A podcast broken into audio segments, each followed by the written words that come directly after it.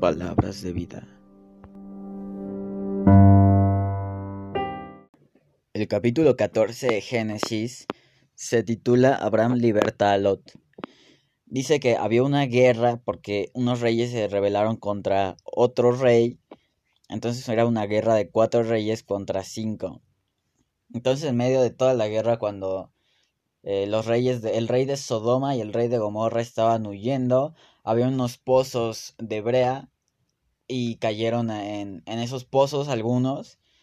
Entonces los otros reyes fueron a Sodoma y a Gomorra y pues tomaron todas las posiciones y todas las riquezas de Sodoma y Gomorra y a la gente también.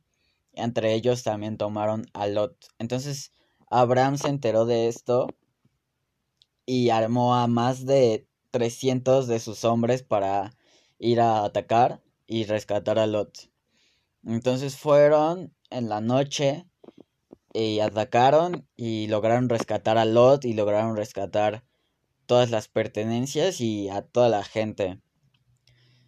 Eh, cuando regresó de vencer a estos reyes, eh, Melquisedec salió y lo bendijo a Abraham y bendijo a su Dios por darle en su mano a todos los enemigos.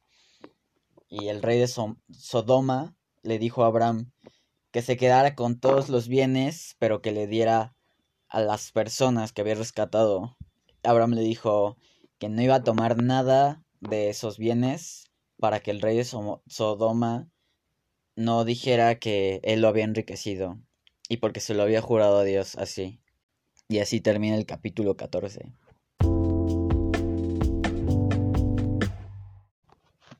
En el capítulo podemos ver pues todo esto de la guerra y está muy padre imaginarse como toda esta imagen de, de la guerra y cómo estaban atacándose entre unos y otros y cuando Abraham se entera, este, agarra a 300 de sus hombres para ir a atacar al rey y está muy, muy loco imaginarse esto de cómo con 300 hombres Dios puso su mano sobre él y pudieron vencer y pudieron rescatar todo lo que se había perdido y a las personas y a Lot.